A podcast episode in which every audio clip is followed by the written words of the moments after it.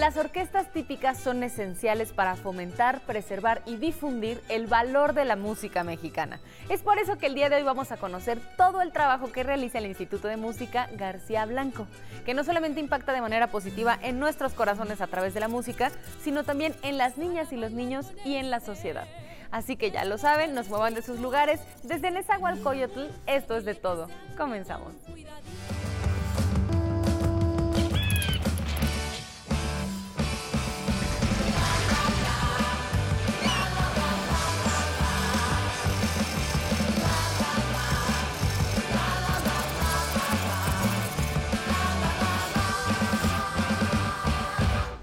Nos acompaña el director de la Orquesta Típica García Blanco, Ricardo Gutiérrez García. ¿Cómo estás, Ricardo? Encantado, feliz de estar con ustedes. Muchas gracias. Oye, a ver, cuéntanos un poco acerca de todos estos proyectos, porque parece uno solo, pero en realidad creo que son varios, que tú consigues agrupar siempre pensando en la música, pero también pensando en la sociedad. Yo creo que eso es lo más valioso que podemos destacar acerca de todo esto que estás levantando. Entonces, cuéntanos primero acerca de la Orquesta Típica García Blanco. Bueno, pues la Orquesta Típica García Blanco está cumpliendo ya 14 años de trabajo ininterrumpido.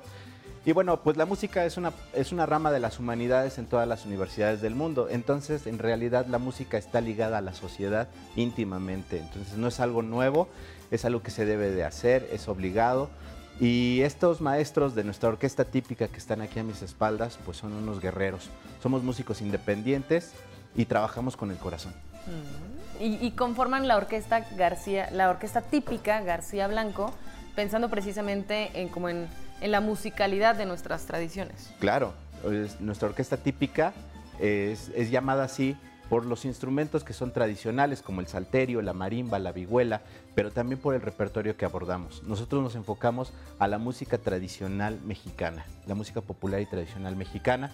Bueno, nuestra orquesta típica no solamente da conciertos, sino que también funciona como un proyecto pedagógico. De esta manera tratamos de servir, estamos en el servicio. Eh, no solamente a la sociedad, sino también servimos como, como seres humanos, como individuos. ¿Qué implica esta parte pedagógica para ustedes como orquesta? Bueno, es maravilloso porque cuando tú tienes algo y lo externas, lo conservas, lo potencializas. Cuando tú posees algo y lo guardas envidiosa o egoístamente, se pierde, termina por terminarse. Y eh, nuestros maestros, además de dar conciertos, pues dan cátedra. Nos estamos enfocando específicamente en trabajar con niños de 6 a jóvenes de 21 años. Estamos en un proyecto que es gratuito, profesional y lo más importante, permanente. ¿Cómo se llama este proyecto? Ahora cuéntanos acerca de él. Bueno, este proyecto es la Orquesta Típica Infantil Nezahualcóyotl. Se llama así porque este proyecto surge precisamente en este municipio en donde nos encontramos el día de hoy, en Nezahualcóyotl, hace como 4 o 5 años. Y el día de hoy este proyecto ha crecido tanto que estamos en 20 estados en 20 estados de la República y estamos abarcando ahorita 800 niños. La meta es llegar a 2.000 eh, niños beneficiados eh, en el interior de la República con el objetivo de sumar a los de Nezahualcóyotl, Ciudad de México, y poder conformar un proyecto de 4.000 niños beneficiados en este primer año. Entonces, estos 4.000 primeros niños se van a reunir en diciembre, en este diciembre, ya para dar testimonio de sus avances en un acontecimiento histórico, porque nunca se han reunido en la historia tantas voces, tantos niños, eh, tantos corazones en un espacio.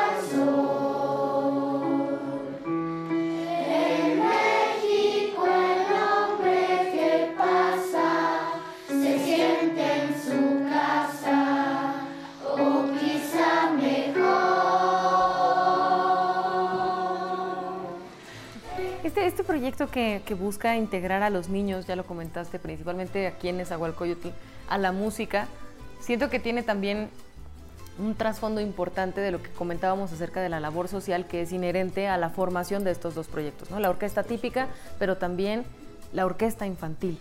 Esta labor eh, al ser música tradicional mexicana, el niño no solamente adquiere conocimientos musicales como tal, sino que también adquiere algo muy importante que es el sentido de pertenencia, la identidad, sentirse orgullosos de su identidad. Tenemos niños que de repente aquí en la ciudad eh, se sienten avergonzados de sus raíces. ¿Por qué? Porque desconocen que esas raíces nos representan en gran tamaño en el mundo entero, con brillo en el mundo entero. Es decir, todas las culturas, la diversidad cultural de México es apreciada en el mundo, pero en México existe un gran desconocimiento de ello. Entonces, los niños de repente se sienten avergonzados. ¿Por qué? Porque nos han inculcado esa, parte, ¿no? De, sentirnos avergonzados de nuestra identidad. Y cuando tiene que ser todo lo contrario, insisto, por el brillo con el que nos representa esta identidad. ¿Cuáles son los objetivos? ¿Cómo, ¿A dónde vamos con la formación de, de esta orquesta, de este coro magno? Bueno, muchas veces nosotros en estos eh, documentos de gestión que hacemos de este proyecto ponemos reestructurar el tejido social. Queremos que esto sea no solamente una frase de un documento de gestión, queremos eh, de verdad aportar para que estos niños eh, empiecen a formar una nueva, una nueva condición social. La educación, el arte, la cultura, son, está comprobado que de verdad funcionan para este, este fin. Eh, nosotros estamos integrando valores, además, no solamente música, clases de música, sino valores que son fundamentales para el buen servicio de la sociedad. ¿Y cómo pueden integrarse las niñas y los niños a este proyecto? Es gratuito, solamente tienen que buscar en nuestras redes sociales la Orquesta Típica García Blanco, envíenos un mensaje y con mucho gusto van a ser parte de este proyecto. Las únicas condiciones es que te guste, que te guste la música, que tengas disciplina y pasión para desarrollarte. O sea, no se necesita tener, por ejemplo, un instrumento, conocimientos musicales básicos, nada de eso. Nada, solamente las ganas. Estamos eh, siendo facilitadores, tratamos de facilitar el acceso no solamente a la educación, también al instrumento musical. Y seguramente se están preguntando cómo es que van a conseguir tantos instrumentos para la cantidad de niñas y niños que espera recibir este proyecto. Bueno, nos muevan de esos lugares, vamos a un pequeño corte y regresamos para conocer esta otra parte del proyecto que también es muy interesante.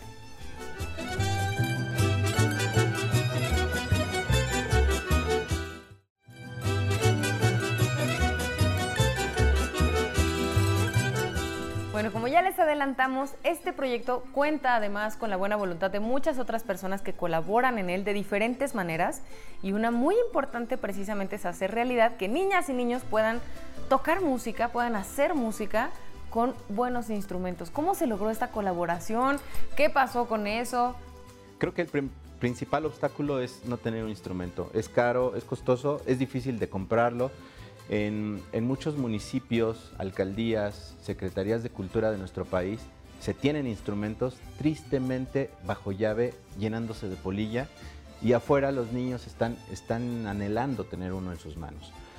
Entonces, ante esta adversidad, nosotros lo único que hicimos es tener buena voluntad, fe, y llegaron. Empezaron por estos dos instrumentos, eh, un, músico español, Juanjo Bordés, que se ha convertido en un gran amigo, junto con el maestro Rafael Jorge Negrete, pues empezaron a gestionar. Esto, esto fue el principio de esta gestión. España se da cuenta de la dimensión de este proyecto y nos dicen, ¿sabes qué? Te va a ir un contenedor entero, un contenedor entero de instrumentos musicales, con violines, flautas, saxofones, clarinetes, guitarras, pianos, etc. Todo lo que quepa en un contenedor. Este contenedor va a llegar a México para recordar el exilio español el exilio español que igualmente llega por Veracruz, asimismo llegarán los instrumentos musicales.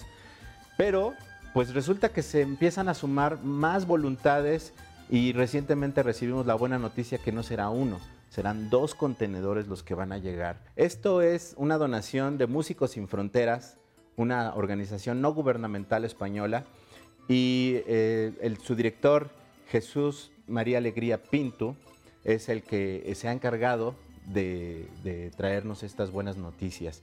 Vamos por dos toneladas de instrumentos musicales. Muchísimas gracias, Ricardo. ¿Qué es lo que sigue para este proyecto? Híjole, esto es, una, es un sueño, es un sueño ya escrito en papel que esperamos se vuelva realidad. Eh, esta acción de donación de instrumentos se realizó el año pasado. Músicos Sin Fronteras realizó esta donación a un país en África. Este año nos tocó a México Y el sueño, el sueño es que un día, muy pronto, se puedan juntar las dos orquestas, la orquesta de África y la orquesta mexicana. Entonces, ese es el sueño que, insisto, ya está en el papel. Esperamos que vivirlo, vivirlo porque en serio es, una, es un gozo, es una alegría. Sean parte de este proyecto, vengan con nosotros. Que así sea.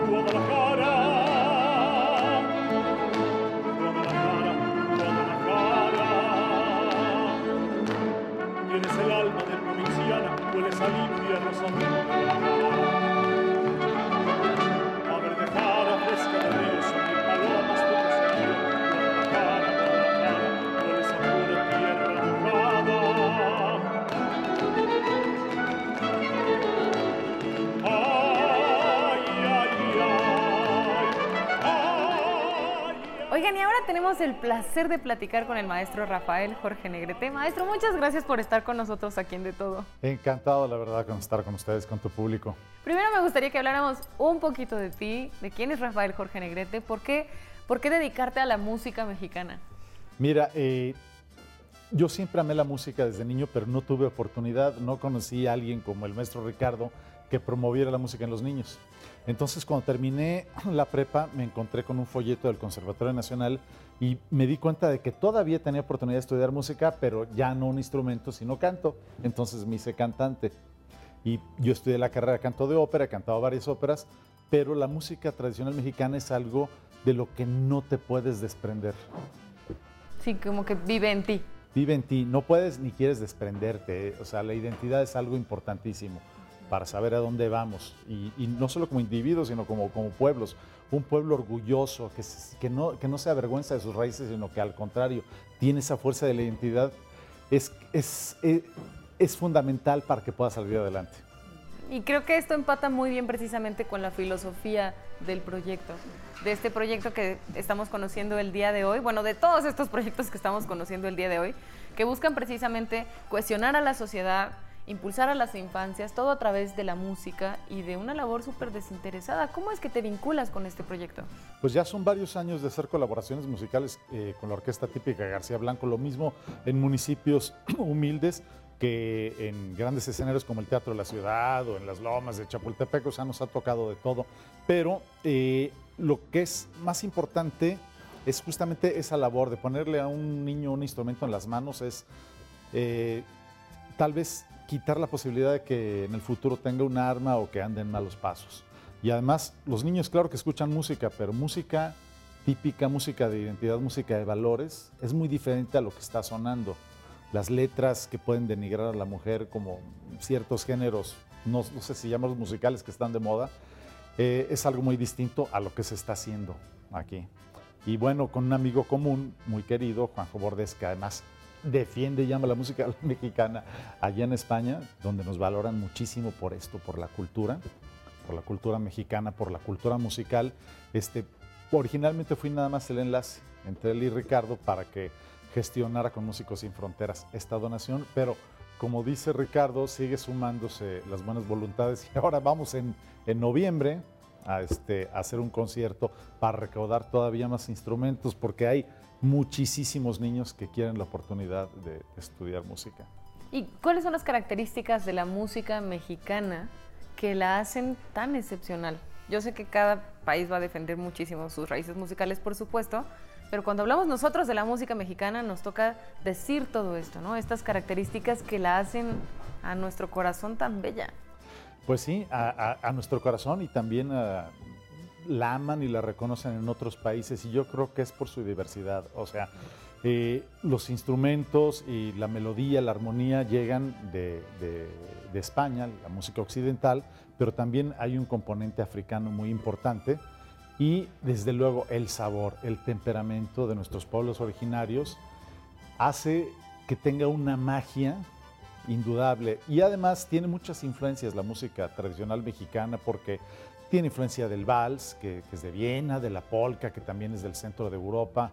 Eh, hablábamos hace un momento de, la influencia africana, tú sabes que la quijada de burro es parte de la, de la dotación instrumental de los conjuntos jarochos y viene de África, no sé si allá era de quijada de ñu o de cebra, pero llegó con los africanos. Y la influencia de las Antillas, de Cuba, eh, el salterio, eh, los maestros no me permitirán mentir, creo que es de, origen asiático. Entonces, es, una suma de, influencias, pero que se recogen y con el temperamento eh, de raíz mexicana hace una música extraordinaria y que la pueden apreciar y asimilar en los cinco continentes. Y eso es, un tesoro. Es un tesoro. Y creo que también algo muy valorado es la interpretación que tenemos aquí en México de nuestra propia música, que es, como un fuego que es único y que hace que estas interpretaciones es una pasión intrínseca. Se nutre de todas esas influencias, pero sí, incluso hay quienes este, no, no saben por qué la forma de cantar con la voz colocada, digamos, con influencia operística, también tiene su razón de ser. Y es porque las, eh, la música italiana y la música francesa tuvieron una enorme influencia durante el siglo XIX. Maestro, muchísimas gracias por todo esto que nos compartes y también por esta labor que impacta directamente en México. No, la verdad que este, para mí es un placer y un honor participar con este proyecto, aunque sea con un granito de arena, y estar contigo en tu programa.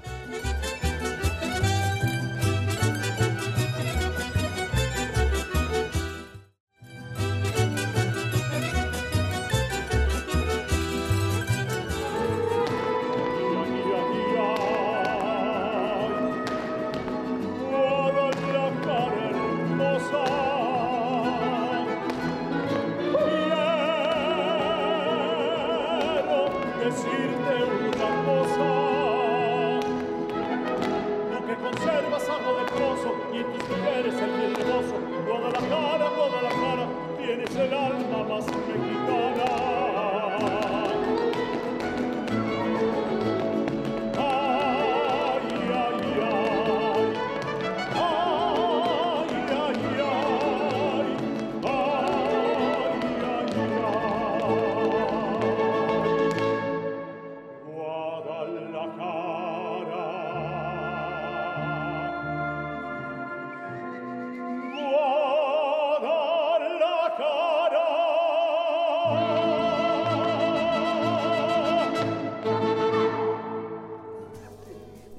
forma parte de un ballet folclórico que también colabora con la orquesta típica García Blanco. ¿Cómo estás, Brenda? Hola, ¿qué tal? Pues muy bien, muchas gracias. Contenta de estar aquí con ustedes. Ay, muchas gracias por tu presencia en De Todo. Oye, a ver, cuéntanos primero acerca de ustedes como ballet folclórico. Pues mira, el ballet folclórico se llama Joali Ejecat y tenemos ya, vamos a cumplir 15 años, este año ya cumplimos 15 años eh, con mi hermana Itzel, eh, bajo su dirección. Estamos haciendo empezamos aquí en esa Nezahualcóyotl, nosotros vivimos aquí en esa, y con la orquesta típica eh, venimos trabajando con ellos ya hace algún tiempo. Estamos muy contentos también de, además de, esa gran labor que ellos hacen, pues ser parte de este proyecto que lo vemos bastante, bastante innovador y bastante humano. Sí, muy positivo para la sociedad. ¿Cómo es que, se conocieron, que se integraron a la orquesta? Pues justo cuando la orquesta vino a trabajar aquí, hizo el programa de, orquesta infantil en Nezahualcóyotl, eh, yo inscribí a mi hija, ella estuvo estudiando trombón, estuvo con la orquesta y también hacía el coro.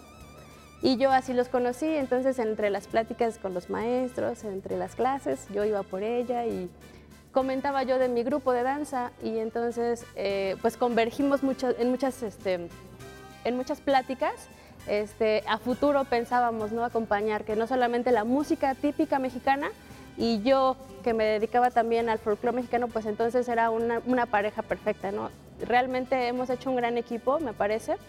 Y eh, pues ahora sí que la, línea que llevamos, la línea social que llevamos también se ha, se ha unido bastante bien por el trabajo y con los niños y con la gente, con las comunidades, vamos, creo que vamos por muy buen camino.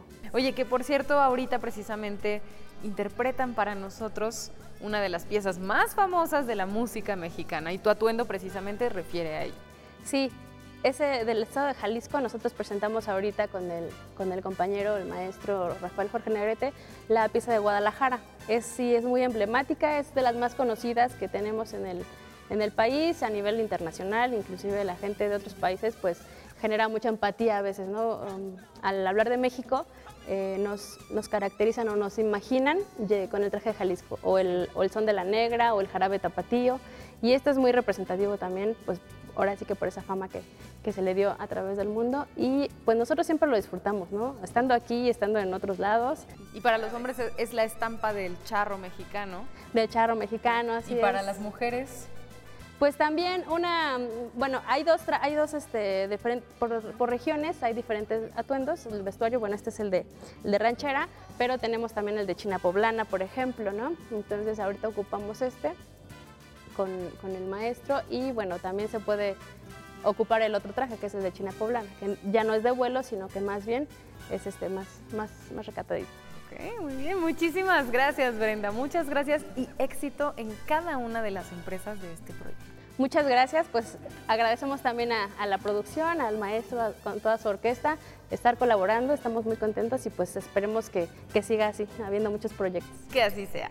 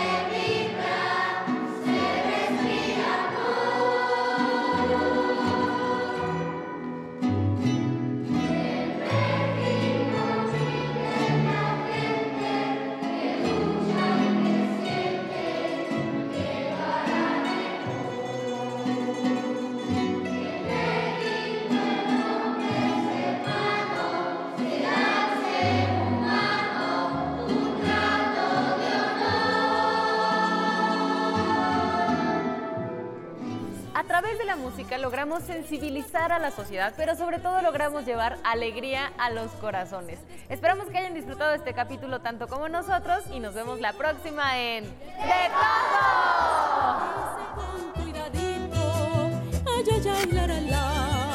Mucho cuidado, que si pisan tu sombra yo te aseguro que me han pisado.